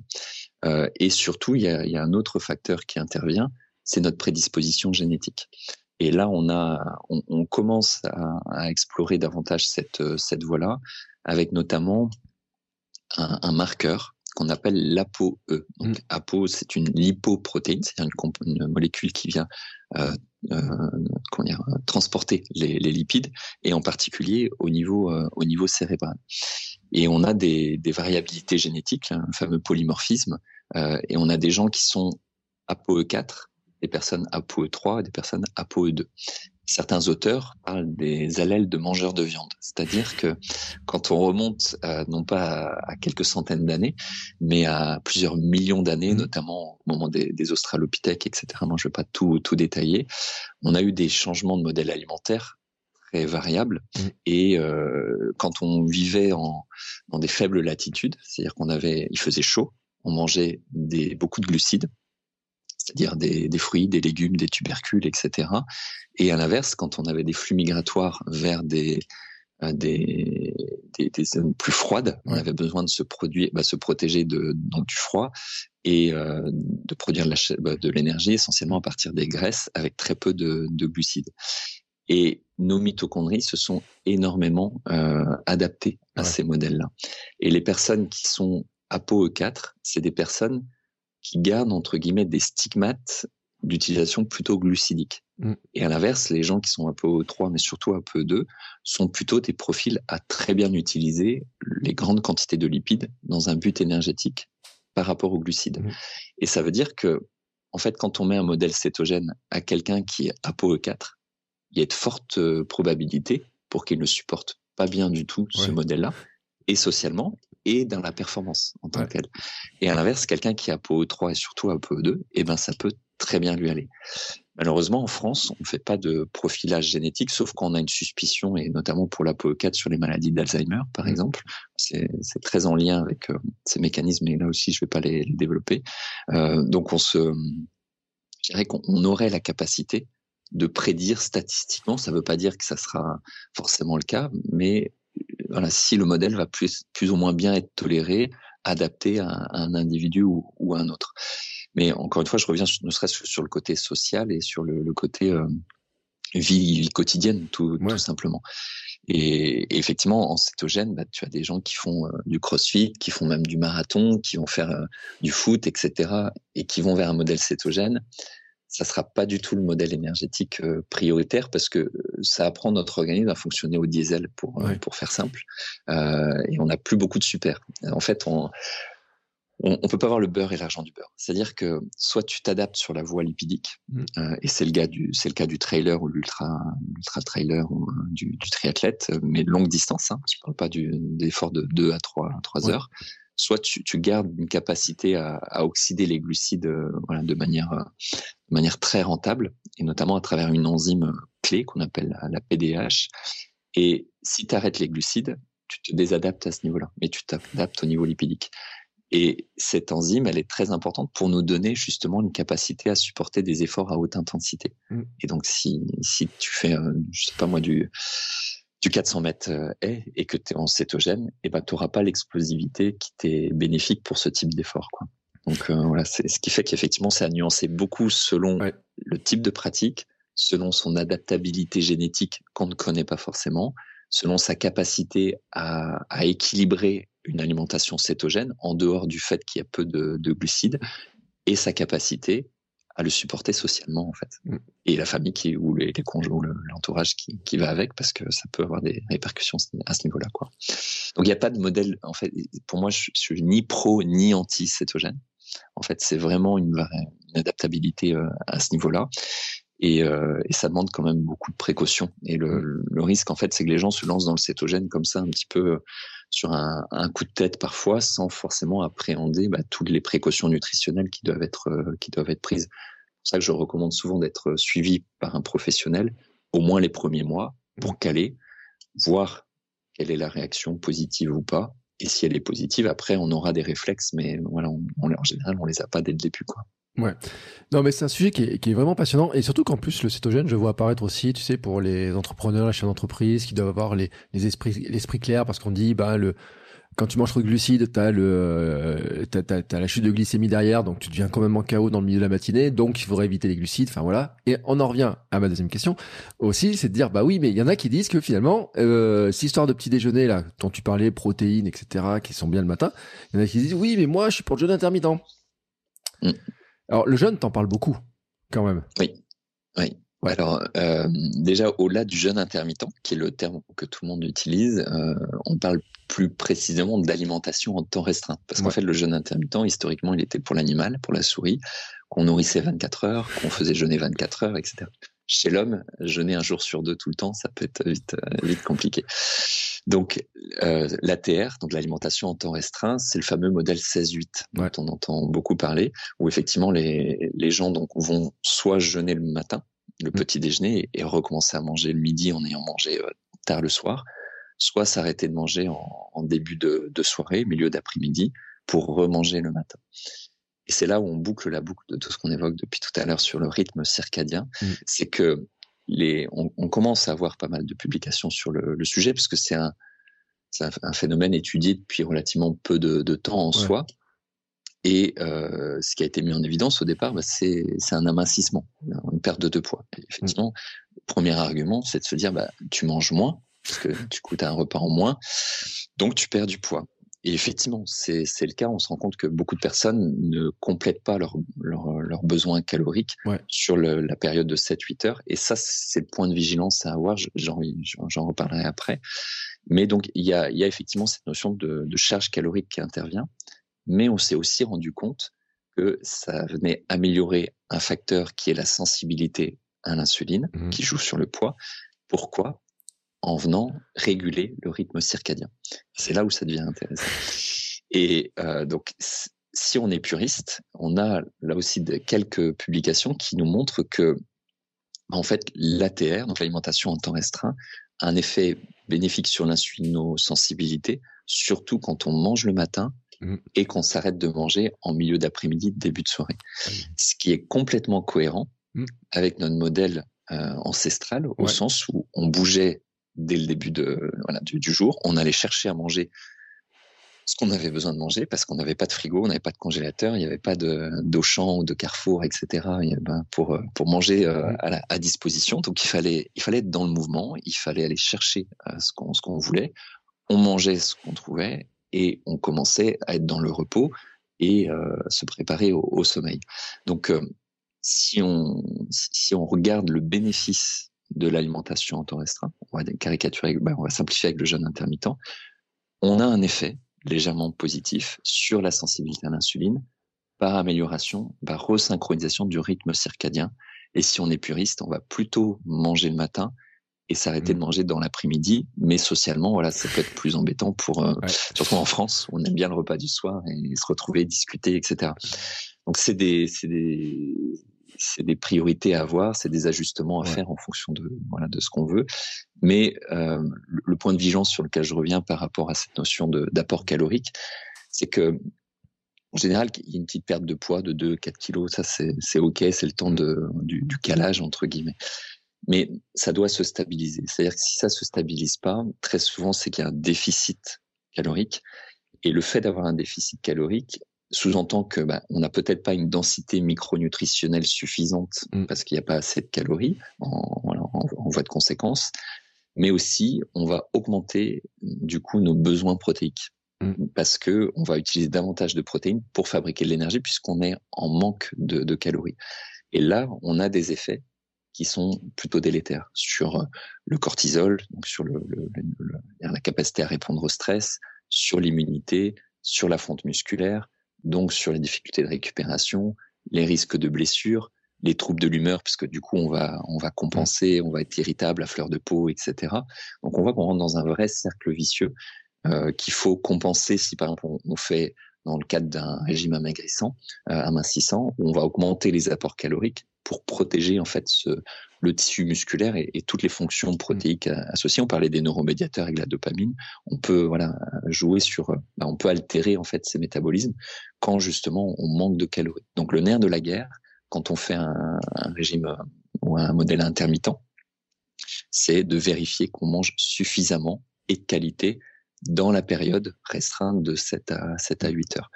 Et ça, c'est, on a tendance à l'oublier et j'insiste vraiment là-dessus si on veut en avoir les bénéfices, en fait, euh, en tant que tel. Et c'est pour ça que les modèles où on fait du, le fameux euh, régime du, bah, du warrior euh, diet, là où on va manger un repas sur 24 heures, où on va manger 4 heures sur 24, etc. Ça multiplie quand même les, les contraintes. Donc, sur 7-8 heures, ça reste jouable, mais voilà, il y a quand même quelques précautions à avoir à l'esprit. Et, la, régulation du poids, en fait, est un bon indicateur à ce mm. niveau-là. Mais tu sais, c'est drôle parce que tous ceux à qui tu vas dire qu'il faudrait mieux faire le jeûne le soir et prendre et manger le matin, euh, ça va en couper plein. Il y en a plein, ils disent ouais, moi je saute le petit déjeuner, c'est pas très grave et tout, je fais mes 16 heures comme ça. Enfin, moi, et en plus, je le dis, euh, on va pas revenir dessus parce que euh, on y aurait tellement de sujets, mais chez les femmes et tout, le besoin de protéines le matin, enfin, il y a tout un tas de choses qui interviennent, etc. Et moi, je l'ai vu encore des publications passer en disant, attention quand même, le jeûne intermittent, c'est pas bien suivi. Les, les, ce que tu disais, l'apport calorique, l'apport protéines, etc. Ça surveille, quoi. C'est des choses. Il y a mm. plein de trucs qui arrivent comme ça, ça surveille. Et il y a d'autres trucs qui surveillent. Et tiens, tu vois, parce que t'as entendu, t'en parles. Euh, on s'est fasticoté il y a pas longtemps aussi sur un truc, sur les euh, risques de carence quand on mange végétal. Tu vois, que du végétal. Végétalien, végétarien, etc. Euh, on a dit attention, méfiance, etc. Et toi, tu parles de l'intérêt de, euh, du régime méditerranéen, qui serait quand même très intéressant, et qui n'est pas que végétal hein, dans le méditerranéen, hein. et du régime flexitarien, en fait, ou du mode de vie flexitarien. J'ai envie de dire un mode de vie flexitarien qui est pas vraiment un régime, mais qui est de dire que finalement, on va plutôt aller sur beaucoup de végétal, mais qu'on va pas enlever totalement ces produits animaux.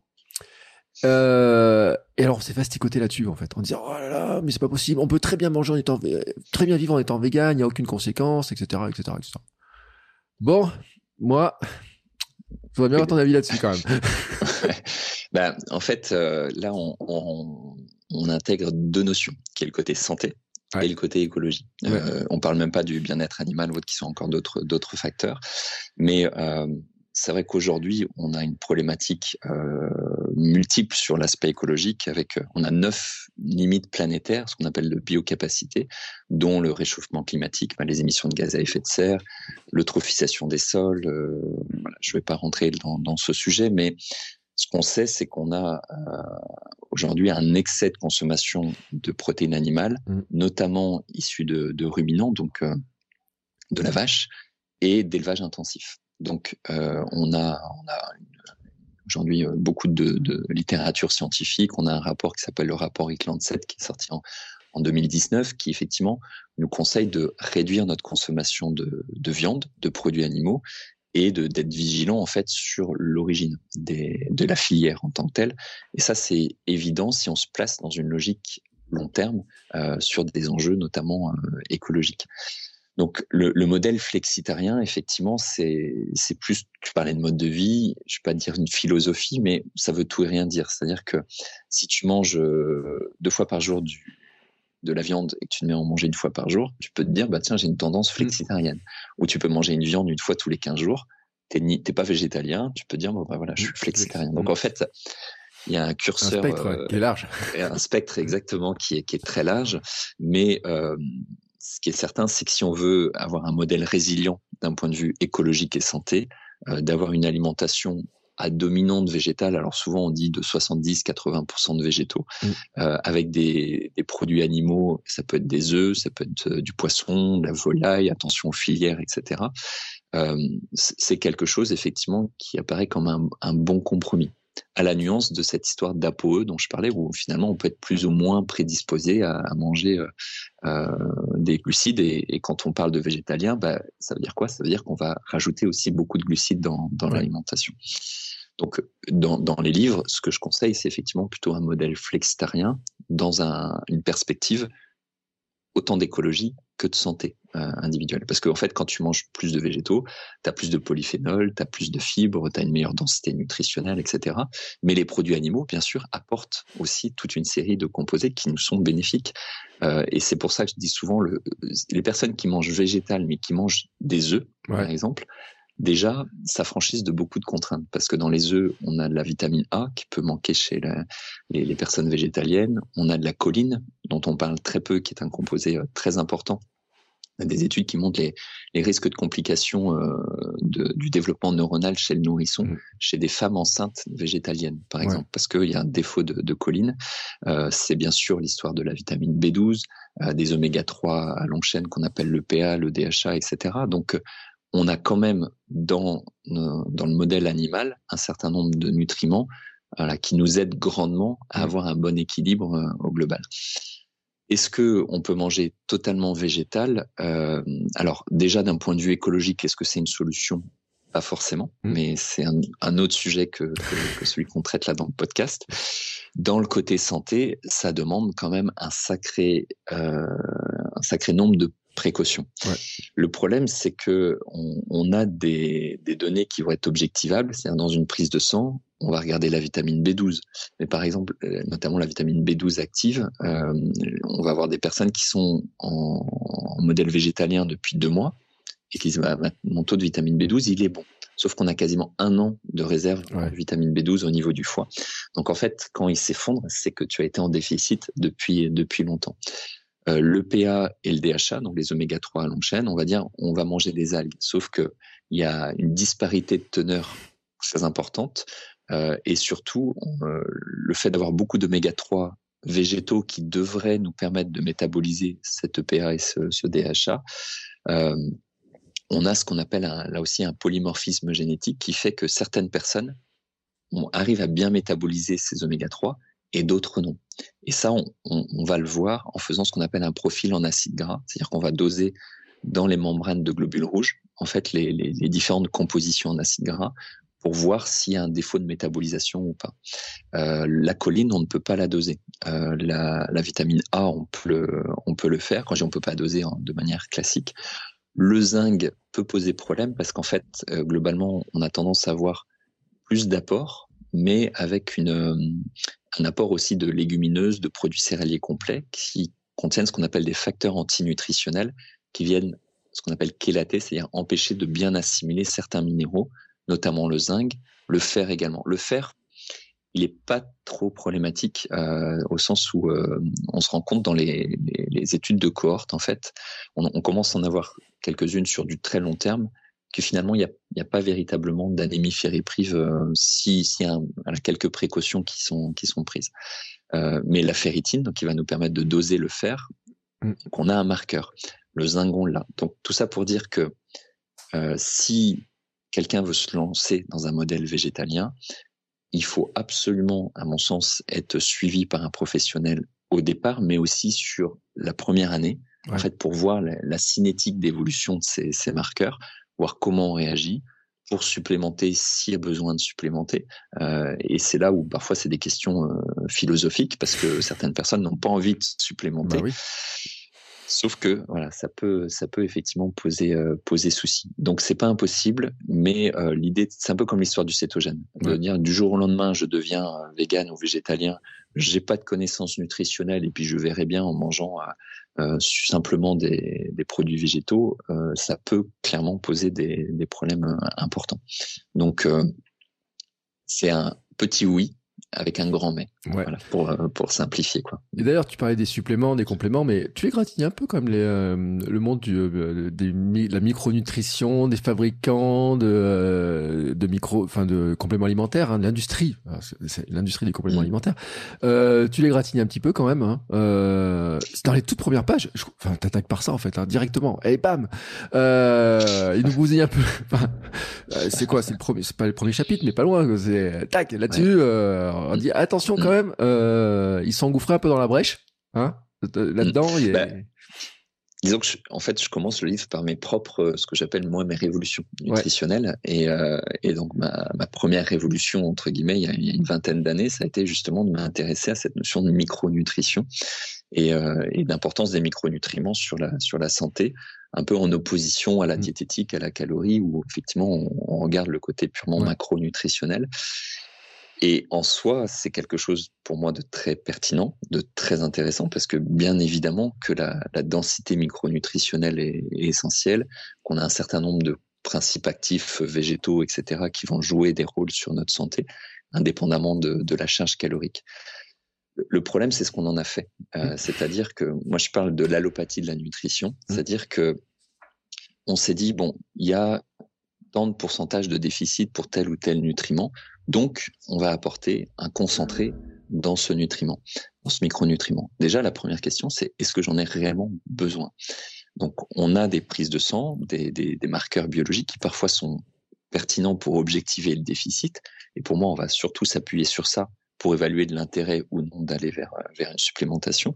Mais aller à l'aveugle sous, sous principe que euh, voilà, on est la plupart à manquer de tel ou tel micronutriment, on n'en sait absolument rien. Mmh. Et pour moi, c'est c'est avant tout la, la personnalisation qui, euh, qui est prioritaire à, à ce niveau-là. Et surtout, on est tombé dans une approche entre guillemets pharmacologique, mmh. c'est-à-dire que euh, je, je, donne l'exemple dans le livre du resveratrol, par ouais. exemple, qui est un polyphénol qu'on a dans le, dans le vin rouge, mais à la base dans le, dans le raisin. Et le, dans le French Paradox, on dit oui, mais voilà, c'est bien de boire un verre de vin puisque ça améliore nos fonctions cardiovasculaires, etc. Alors ça a été vite démenti au cours ah du ouais. temps. Sauf que les buveurs mais... de vin, ils l'ont tous gardé l'argument. Ma maman me l'a ressorti encore la semaine dernière. Hein, je te... non. mais donc, euh, bah, quand on regarde la quantité de vin justement pour avoir un effet bénéfique, c'est-à-dire que quand on voit l'effet sur la, notamment la résistance à l'insuline mm. du resveratrol, il faut à peu près entre 1 gramme et 5 grammes. Si on prend 1 gramme, qui est la, la fourchette basse, et qu'on rapporte ça à du vin en fonction du millésime du cépage, mm. c'est entre 500 litres et 2700 litres de vin rouge par jour. Donc, on aura l'effet collatéral de, de l'alcool bien avant l'effet bénéfique du, du resveratrol. Ça n'enlève pas l'intérêt du resveratrol, sauf que quand tu prends une capsule avec bah, une ou deux, trois capsules de, mmh. pour avoir un gramme de resveratrol, en fait, tu es dans une approche qui est totalement pharmacologique, qui n'a plus rien à voir avec l'approche alimentaire. Oui. Donc, c'est possible, mais là aussi, par un professionnel qui va avoir une motivation, en fait, à proposer cette, cette supplémentation. Et le, le, le côté pernicieux de ça, c'est de se dire, bah, en fait, je prends tant de vitamines, tant de minéraux en complément. Donc finalement, j'ai pas vraiment besoin de faire attention à, à mon alimentation mmh. parce que j'aurai ce dont j'ai besoin. Et c'est là où on en vient à l'importance de la, la, matrice alimentaire, c'est-à-dire que on commence juste à, à découvrir l'importance justement de la du respect de l'intégrité en fait de l'aliment, de l'organisation structurelle. Et quand on a des vitamines, des minéraux, même des, des nutriments, on, on les a dans un aliment et ces composés peuvent interagir entre eux, soit de manière positive ou antagoniste, c'est-à-dire inhiber un peu l'assimilation la, de, de, de l'autre. Et on, on, a beaucoup de publications sur le, le sujet euh, aujourd'hui. Et en fait, quand tu vas prendre une capsule d'oméga 3, par exemple, tu vas extraire donc l'oméga 3 de la chair de poisson, par exemple, ou du saumon, mmh. euh, et tu vas en avoir des très grandes quantités. Donc, sauf que en faisant ça, tu enlève la graisse de, de, son environnement et les protéines jouent un rôle de protection, par exemple, des, des de ce qu'on appelle l'oxydation des oméga 3 qui, euh, qui est importante. Et en fait, quand tu vas avoir beaucoup d'oméga 3, ça va être concentré euh, par des procédés industriels qui peuvent en fait favoriser l'oxydation de ces, oméga 3. Et ça, c'est une vraie patate chaude. C'est-à-dire que techniquement on parle de l'hypoperoxydation, c'est-à-dire que on initie un stress oxydatif dans ces oméga 3 de manière exponentielle. C'est-à-dire qu'une fois qu'on lance ce procédé, euh, en fait, on n'arrive pas à l'arrêter, même avec des antioxydants et autres, et c'est ce qui altère le plus nos membranes cellulaires, sur ce qu'on mmh. appelle les, les, phospholipides. Et donc, on se retrouve parfois avec des compléments alimentaires d'oméga 3 qui sont très, voire totalement peroxydés, qui donnent plus d'effets délétères que d'effets positifs. Pourtant, sur ton étiquette, mmh. tu as tant de PA et de DHA, ou 98% de la population, pour laquelle 98% de la population est déficitaire. Donc de dire j'apporte des oméga 3, c'est cohérent, mmh. mais dans un, un, un environnement qui n'est plus la matrice alimentaire, qui a pu être sujette à altération par le, le procédé, et euh, dans une dose qui n'a rien à voir avec ce qu'on a dans l'alimentation. Donc en fait, euh, pour moi, c'est le travers de ça. C'est-à-dire ouais. que on a une vision du coup très réductionniste et en fait, la critique qui était faite par les gens pro-acteurs, en, pro, en, tout cas promoteurs de la supplémentation vis-à-vis -vis de la diététique, on peut dire exactement, le, on peut faire le, le même reproche, c'est que on se focalise sur le côté micronutriments et on en oublie l'environnement. Euh, voilà. Donc, euh, je suis pas du tout contre la supplémentation, mais je suis pour la supplémentation ciblée, personnalisée, en ayant euh, des marqueurs biologiques quand on en a, euh, en ayant un professionnel qui va analyser en fait les, les, troubles fonctionnels qui peuvent laisser penser à un déficit et qui est capable de discriminer la qualité d'un complément sur une courte période pour que ce soit une béquille pour avoir une pédagogie suffisante et, et réformer l'alimentation de fond. Donc dans ce cadre-là, oui. Mmh. Mais de se dire, je, je, prends euh, X vitamines, X minéraux, etc.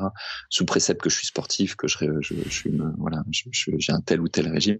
Ça non, parce qu'en mmh. fait, on a, on sait absolument pas si on est capable d'assurer son, son, besoin de base par rapport à cette démarche, quoi. Ouais, mais euh, on en revient à ce qu'on disait tout à l'heure, hein, c'est que la base, finalement, là, on s'intéresse à des petits détails mais on oublie le gros truc en dessous, les 80% et 90% de trucs qui, enfin, le, truc important à, à, à l'avoir. Et euh, sur cette histoire de matrice, pour ceux qui ne connaissent pas, j'envoie vers l'épisode de Sport Nutrition euh, qu'on avait fait avec Anthony Fardet sur la matrice alimentaire, sur les 3 V, le végétal, euh, le brut, le non transformé, etc.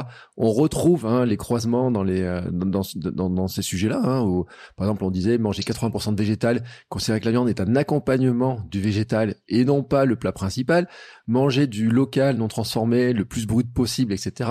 On a parlé aussi avec Julien Scandi sur le microbiote de ce genre de conseils, etc. dans Sport Nutrition. Donc ah, le sujet, euh, je pourrais mettre des liens dans tous les sens parce qu'on l'a on l'a mis dans plein de sujets. Mais il y a un sujet dont j'ai jamais parlé dans le podcast. Et alors vraiment, hein, dans aucun des podcasts, tu l'as sur la couverture de ton, ton bouquin. il y a, je vois un brocoli. et tu sais pourquoi? Parce que en, en, lisant le livre, et euh, euh, il y a des gens qui pensent que je dis que je lis pas les livres. Hein. Euh, donc dans les 900 pages, je dis pas que j'ai lu les 900 pages, mais quand il y a un moment donné, j'ai regardé, j'ai lu et je vois ail et brocoli. Puis je regarde ma fille qui adore le brocoli, tu sais et tout. Et puis je regarde la couverture, je dis mais c'est un brocoli. J'ai quand même, il faut que je parle de histoire de brocoli euh, parce que je trouve que le brocoli c'est un légume que il y a plein de gens qui disent ah, c'est pas bon, c'est pas bon et tout. Moi le jour j'ai fait des petites galettes de brocoli qui étaient délicieuses, etc. Mais alors c'est quoi cette histoire de brocoli quand même? Faut qu'on finisse là-dessus. Alors oui, oui c'est un, c'est un très très bon aliment euh, en tant que tel. Et effectivement, c'est un, c'est un copain qui a fait le, le, graphique de la couverture et voilà, qui, qui a mis un brocoli. Euh, parce que voilà, juste pour ceux qui qui voient pas la, la couverture, en fait, c'est l'histoire d'une de notre planète dans notre planète. C'est-à-dire que c'est c'est une cellule euh, avec la mitochondrie, avec justement des, des aliments et notamment les, les fameux brocolis qui voilà qui, qui est un peu à l'image de notre planète. Et donc l'objectif du livre, c'était encore une fois de concilier l'aspect écologique et l'aspect l'aspect santé. Alors le brocoli, euh, il a énormément de, de bénéfices. Euh, on pourrait en, en, faire tout un tout un podcast à part entière, mais il y a notamment dans, dans les crucifères, c'est-à-dire dans les, mm. la famille des choux et en particulier dans le brocoli, ce qu'on appelle des glucosinolates. Et euh, on parle aussi de sulforaphane, euh, qui est un, un, composé qui a démontré beaucoup de bénéfices. Alors historiquement sur la, la prévention contre le, certains cancers, mais euh, je parlais du foie, par exemple, tout à l'heure. En fait, euh, au niveau des, des enzymes de détoxication, le, le, brocoli va être très intéressant, notamment ces, ces composés-là. Euh, il contient beaucoup de, de polyphénol, donc en fait c'est un, un, aliment qui a effectivement un peu mauvaise presse et, euh, et qui est une vraie mine d'or nutritionnelle, comme l'ail. Ouais. voilà, qui après la, la conservation, la, le, le, mode de consommation de ces aliments et autant l'ail d'ailleurs que le, le brocoli est important. C'est-à-dire que pour ces composés que j'ai évoqués, le brocoli, on va plutôt utiliser des jeunes pousses, mm. euh, et donc pas le entre guillemets le vieux brocoli, mm. et euh, frais. Donc ouais. qui pas resté pendant pendant des semaines dans le, le bac du, du, frigo et pas surgelé. Alors ouais. autant le surgelé est, très intéressant. Euh, moi, je, je, recommande beaucoup en fait ouais. les aliments bruts surgelés quand on n'a pas des produits ultra frais parce que c'est clairement un, un vrai avantage.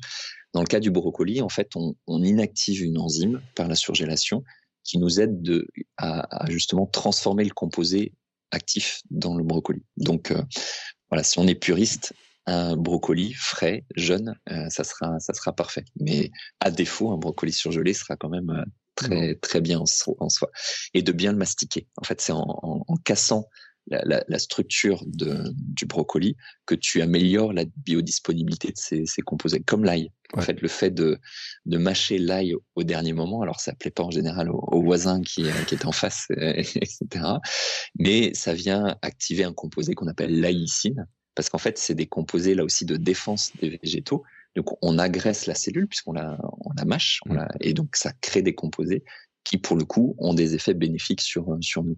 Donc euh, si vous aimez l'ail, c'est vrai que l'ail frais, euh, juste euh, mastiqué entre guillemets, c'est ce qu'il y a de mieux. Euh, on a l'ail mariné par exemple, euh, qui peut être intéressant. Et si vous faites un plat mijoté et vous mettez de l'ail dedans, eh ben, l'idéal c'est de l'avoir, mais aussi de rajouter de l'ail frais au, dernier moment. Et, et avec le brocoli, c'est comme l'oignon, c'est comme les petites baies, les myrtilles, les framboises, les mûres. Comme ça des, guillemets des, des, super aliments qui sont très intéressants pour le microbiote. Euh, mm. Là, c'est pareil, le, brocoli va être très bénéfique.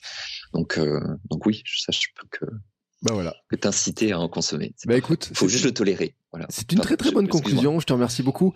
Euh, et puis je me rappelle, tu sais pourquoi Bruno Hobby me parlait de toi aussi. Il m'a dit euh, parce qu'il a ressorti une phrase qui est dans ton bouquin. Alors je sais pas s'il est dans ce bouquin-là, mais dans l'autre bouquin où tu rappelles sur des conseils pour euh, pour euh, bien s'alimenter, les grands euh, les grandes règles qu'il faut bien mâcher, bien mastiquer. Tu viens d'en reparler, hein, de de mâcher, de manger liquide et de boire. Mm.